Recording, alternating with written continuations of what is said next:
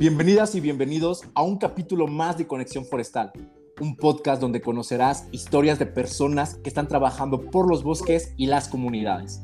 El día de hoy nos acompaña Martín. Bienvenido, Martín.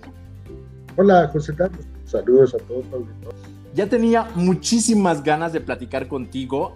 Tienes mucha experiencia y bueno, déjenme contarles que yo hice mi estancia profesional con Martín, así que él me conoció hace más de 15 años. Sí, hace bastante tiempo, José Carlos. De hecho, estoy aquí desde la casa donde alguna vez estuviste. Vivo la misma casa. He hecho algunas adecuaciones, le he puesto más bonito, más confortable. Pero bueno, aquella vez que estuviste acá me, me, recuerdo que fue una época muy fría, que estuvieron pasando muchas situaciones de hostilidad, pero de mucho aprendizaje. Estuvo padre. La, yo lo disfruté mucho, la verdad. ¿Nos puedes contar un poco de ti, eh, de dónde eres, este, qué estudiaste y así para que la gente te vaya conociendo?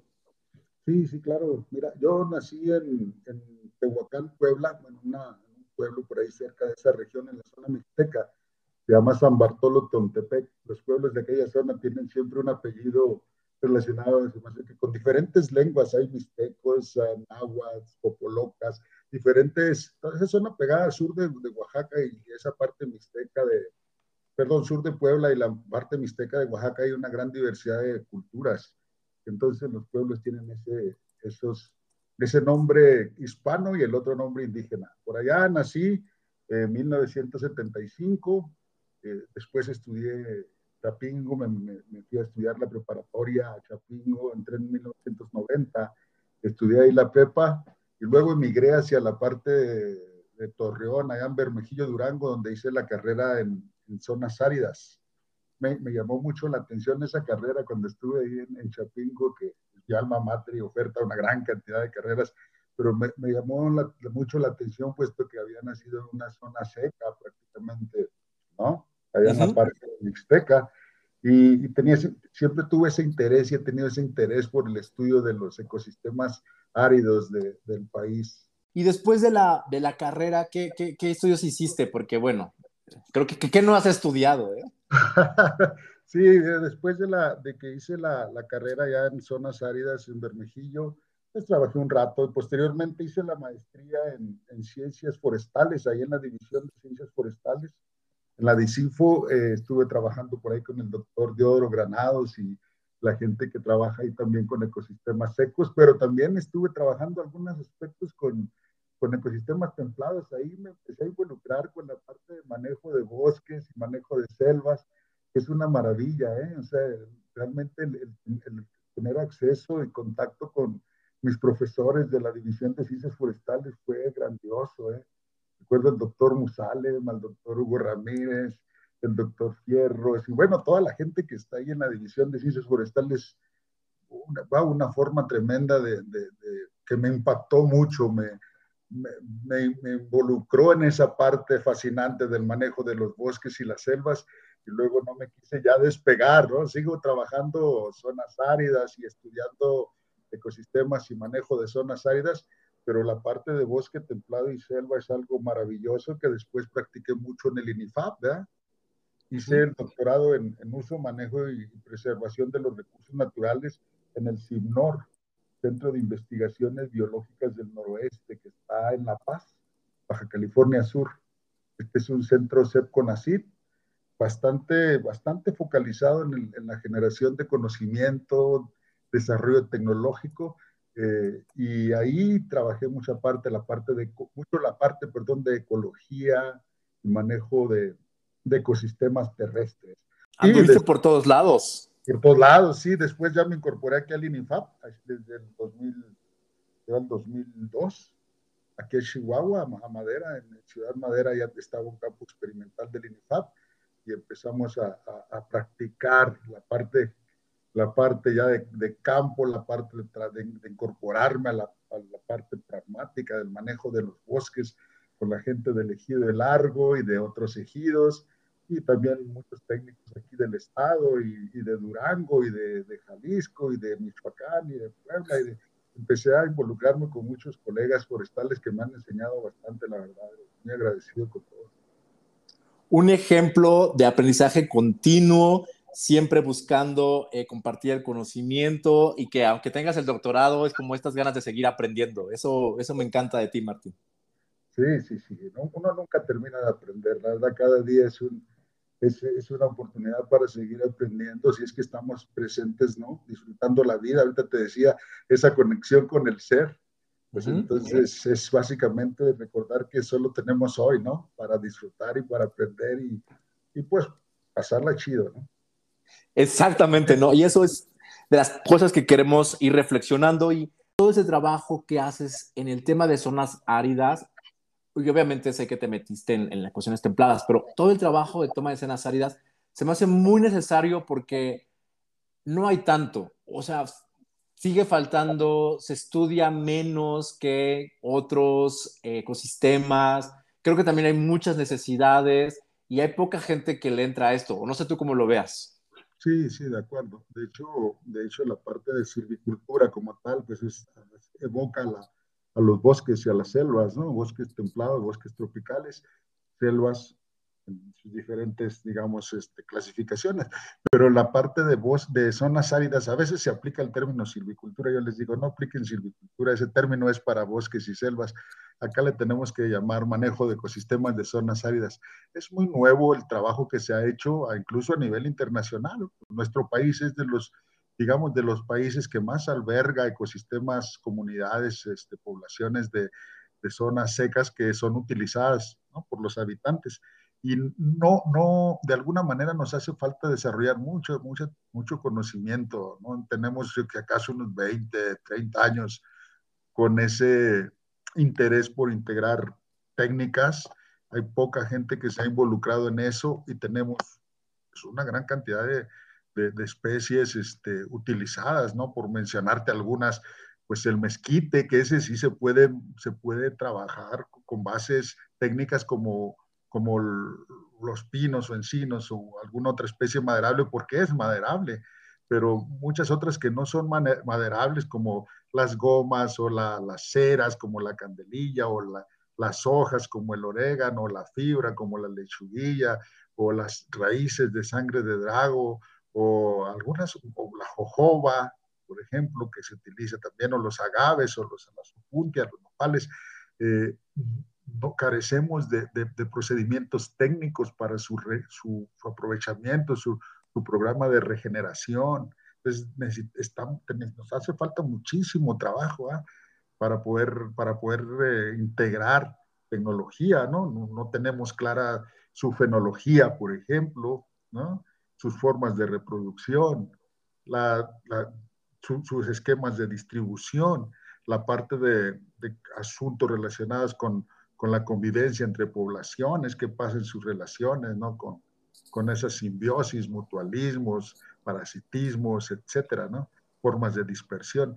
Hay muchas cosas que tienen que ver con conocimiento básico que es necesario para después poder generar un paquete tecnológico que nos ayude a desarrollar un programa de manejo con tecnología tal como los tenemos en los métodos de ordenamiento de bosques templados y selvas. Entonces, tiene razón, hace falta mucho ahí. Invitadísimo todo el mundo a que siga estudiando los ecosistemas. Nuestro país tiene más del 60% de zonas áridas con un componente importante de ecosistemas áridos, ¿no?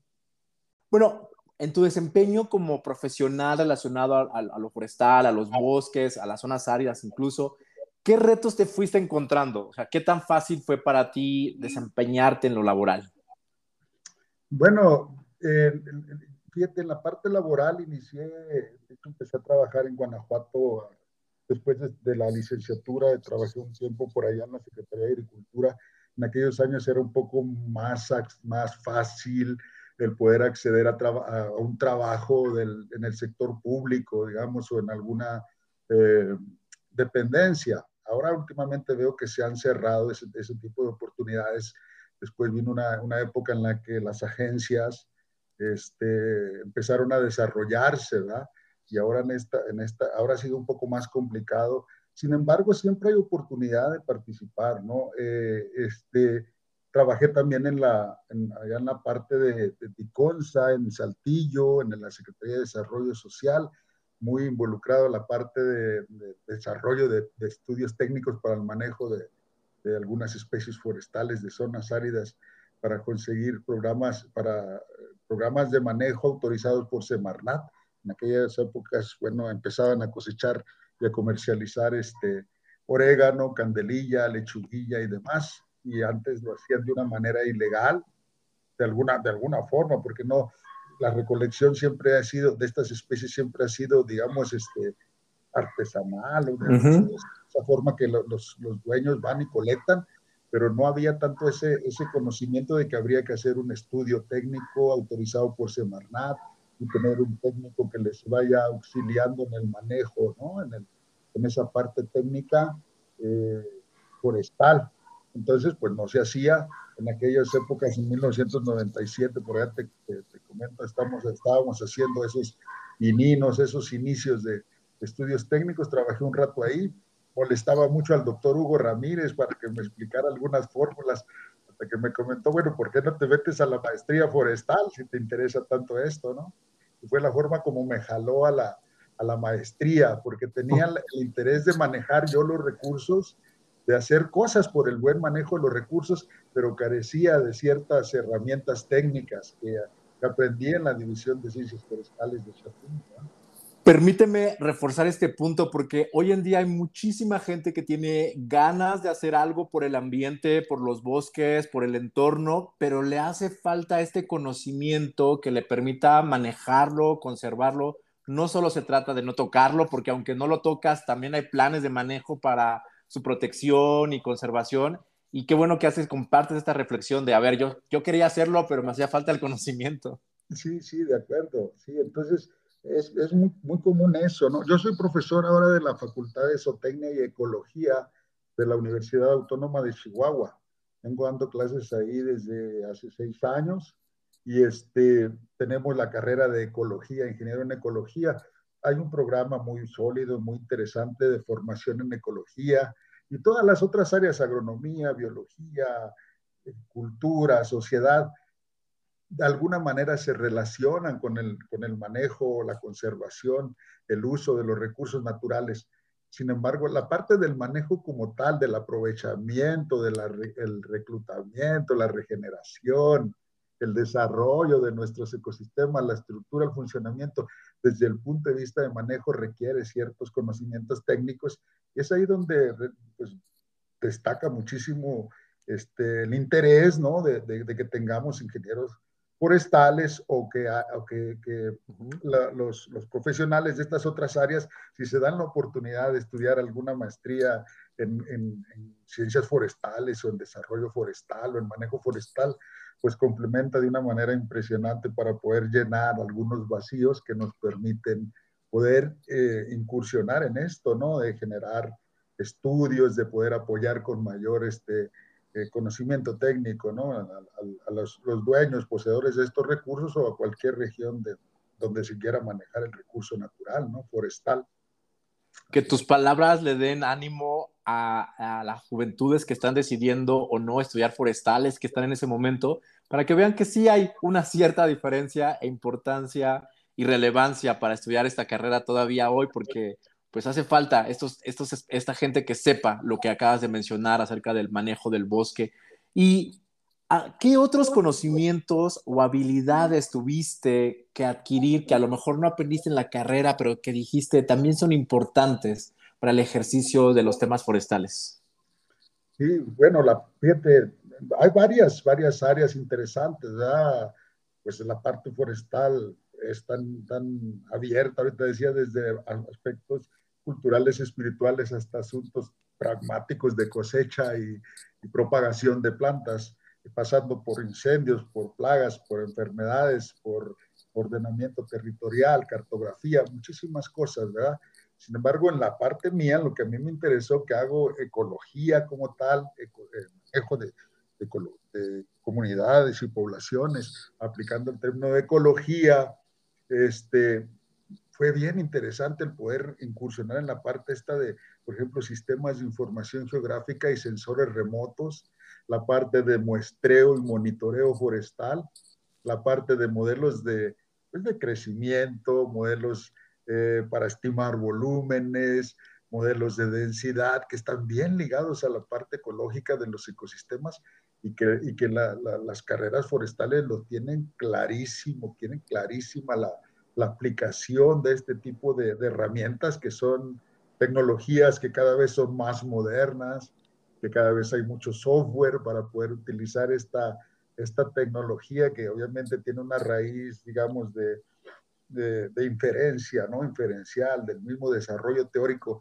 en el estudio de los ecosistemas forestales, pues por varios cientos de años, me atrevo a decir, porque iniciaron con todo este tipo de generación de conocimiento, pues allá, no sé, 200 o 300 años antes en Europa, no en Alemania, en aquellos uh y, y, que en Estados Unidos, no se diga, Canadá o Australia o Sudáfrica, y que, y que, y que en México, pues bueno, llevamos 100 aproximadamente años este, con el desarrollo del conocimiento científico y teoría forestal, mediante la adaptación de, de, de, esos conocimientos que vienen de otros lados, pero también mucho con la generación de conocimientos que, que, investigadores de nuestro país pues han desarrollado, ¿no? Y que en las escuelas forestales pues ofrecen pues con un cúmulo de experiencia tremendo, como te lo decía al principio, ¿no? Que ahí aprendí cuestiones de densidades, te digo, de índices de sitio, de productividad, de ordenamiento ecológico, con el uso de herramientas de información geográfica, pues han sido cosas realmente bien interesantes que han fortalecido mi entendimiento ¿no? en el manejo de los sistemas. Esto que mencionas, de repente sabemos que otras habilidades como liderazgo, trabajo en equipo son bastante relevantes, pero es importante no dejar de lado estas habilidades técnicas que te permiten realmente entender y hacer un buen manejo del bosque para evitar su degradación. Y la verdad es que qué bueno que lo mencionas porque de repente yo he escuchado gente que piensa que en forestales pues no se llevan matemáticas, estadística, este, muestreo, y yo digo, bueno, pero es que es la base de lo que, de lo que hacemos. Sí, sí, sí, no, de hecho yo la ingeniería forestal, dentro de esta, de, este, de esta parte agronómica, ¿no? Que involucra agricultura, zootecnia, forestal, etcétera. E, esta parte de ingeniería forestal es, es fundamental la parte de matemática, ¿no? Así la ingeniería como tal se logra percibir mucho, ¿no? Por ejemplo, nosotros estamos en un programa de ingeniero en ecología, pero creo que está más hacia la parte de ciencias que la parte, el componente matemático. Pero el ingeniero forestal indiscutiblemente no se puede escapar de las matemáticas y la estadística. Totalmente. Todo ese camino que, que, llevas ya de profesional, de búsqueda, eh, ¿tú tendrías alguna, bueno, a mí me gustaría que nos hablaras un poco a lo mejor de qué tan relevante ves que haya más mujeres participando en el sector forestal como tal digo, yo celebro que, que, haya esa iniciativa y que cada vez se expanda más a nivel internacional, eh, pues la, la, parte de equidad de género, la necesidad de equidad de género en todas las áreas y todos los aspectos de, pues ya sea de, de, de la vida, ¿no? Del ser humano, no escapando, pues obviamente el manejo de los ecosistemas forestales, ¿no? Yo creo que un componente importante en términos del, del manejo es ser sensible. Yo, eh, pues alabo eso de las mujeres, esa capacidad de sensibilidad que tienen, ¿no? En, hay muchos aspectos, sobre todo en la parte, por ejemplo, de, de, re, de regeneración, de, de, producción de planta, del de establecimiento de planta, en el se han involucrado mucho hasta incluso en el control y combate de incendios, que es un poco más rudo, ¿no? O en la parte de cosecha o la parte industrial. La otra parte ya de elaboración de productos, ¿no? Finales, eh, la delicadeza que imprimen, pues es importante. Sin embargo, no quisiera yo enfocar tanto eso también a la parte de delicadeza. ¿no? Yo creo que el tener compañeras forestales ha sido una maravilla para todo el mundo y, y es, y, yo considero que, que, pues es una oportunidad para todos y, y siempre hay algo que aprender este, y, que disfrutar ¿no? de, de, de, de la sensibilidad y de esa perspicacia ¿no? que las compañeras tienen en términos del manejo de los ecosistemas forestales, ¿no? Pareciera que, que entienden un poco más que nosotros la parte de, de, la importancia de la naturaleza más allá de, de la parte económica, ¿no? Hay todo un mundo por trabajar, por descubrir, y entonces que los, los forestales que están decidiendo esta están estudiando o que la gente que lo quiere hacer o la que está empezando, de alguna manera, este es todo un sector que se puede trabajar, en el que hay potencial de desarrollo, de crecimiento. Me gustaría escuchar algo que nos quisieras compartir para las juventudes forestales. No se cierren que la parte de los ecosistemas forestales son un componente importantísimo para el desarrollo de cualquier actividad, que no se claven nada más en la parte o se focalicen nada más en el hecho de que son productores ya sea de madera o ahora que hablamos un poco de carbono, agua, suelo, este, ciertamente carbono, servicios ambientales, ecoturismo, hay infinidad de cosas, obviamente productos, servicios, y que no todo está, eh, o no tenemos por qué focalizarnos en el hecho de querer ir a trabajar forzosamente una dependencia. Hay, hay grandes, grandes oportunidades de emprendedurismo, nos falta hablar de eso. Tú has trabajado muchísimo con, con jóvenes en todo, en todo, bueno, digamos, en todo el mundo. Y, esta parte, todo el mundo digo, y, esta parte de emprendedurismo, de organización, este, de formar de grupos, agencias, es algo muy nuevo que, que tiene un boom tremendo. Entonces, creo que, que más que tener, eh, digamos, una, un, un panorama cerrado, es un panorama abierto con infinidad de oportunidades, ¿verdad? Si nosotros abrimos simplemente el, el, el, abanico visual y vamos a observar que lo forestal está presente en todo. Ahorita cual, me atrevo a decir que cualquier ser humano al alcance de su mano, nada más en lo que estira la mano, va a encontrar algún producto que viene de cualquier ecosistema forestal. Exacto, así que estamos en pues, la cotidianidad de las personas y tenemos que saber aprovecharlo precisamente no cerrándonos a las oportunidades y, encasillarnos en el tema del forestal. Se den la oportunidad de viajar, de conocer los ecosistemas forestales del país, de otros países. Yo tuve la oportunidad de estar estudiando también allá en la Universidad Estatal de Oregon. Bueno, ya hice un postdoctorado que fue parte académica, parte investigación. Luego me fui a pasear por allá a Japón también, hice un diplomado por allá en Hokkaido, en los bosques. Ni sabía, ni sabía que, o sea, yo en aquellas épocas no me imaginaba que Japón fuera un país forestal que produce 25, 30 millones de metros cúbicos de madera, cuando nosotros en México estamos produciendo 7, ¿no? Increíble darme cuenta de eso allá y, las técnicas que usan y todo, es maravilloso el, el pasearse por el mundo y, y, conocer lo que hay para ofrecer en otros lados y que nosotros también podemos llevar a otros lados. ¿eh? Gracias por esa gran recomendación. Este, qué bueno que nos animas a viajar y sabemos que en estos tiempos de COVID es complicado. Ya vendrán tiempos mejores, pero de todas maneras no hay que perder esa oportunidad de conectar con gente de otros países, otras realidades y aprender. Esto de Japón se me hace sorprendente, sorprendente. Sí, sí, está interesantísimo, ¿eh? Y ahora tiempo después de platicar un poquito de eso, esa experiencia fue maravillosa para mí. Genial. Oye, y si alguien te quisiera escribir, contactar, poder vincularse, conectarse contigo, ¿cómo lo puede hacer? Pues ven, puede consultar mi nombre, Martín Martínez Salvador, ahí en el, ahora con el Google, ya no estamos ocultos a nadie, ahí está toda mi información, pero también tengo, pues estoy profesor, les decía, de la, de la Facultad de Ecología y Zootecnia de la UACH, mi correo es msalvador.watch.mx. Y bienvenidos, bienvenido todo el mundo. Perfectísimo. Pues muchísimas gracias, en serio, Martín. Esta conversación nos anima mucho en estos, en estos inicios de año para continuar creciendo como personas y como forestales. Adelante y bienvenido, este, José Carlos. Feliz año también, que tengas un año de éxitos, de prosperidad y que te la pases en, en el presente atendiendo tu vida, ¿no? Igual que yo, es lo mismo mi deseo para mí, estar presentes y vivir intensamente me, da gusto, me da gusto verte, ¿no? Realmente seguir tus, conexiones y, y, lo que haces es algo muy bueno. Yo de, realmente este, y te agradezco, te agradezco que compartas a través de las redes, eso siempre me llenas de motivación. Gracias por esos ánimos.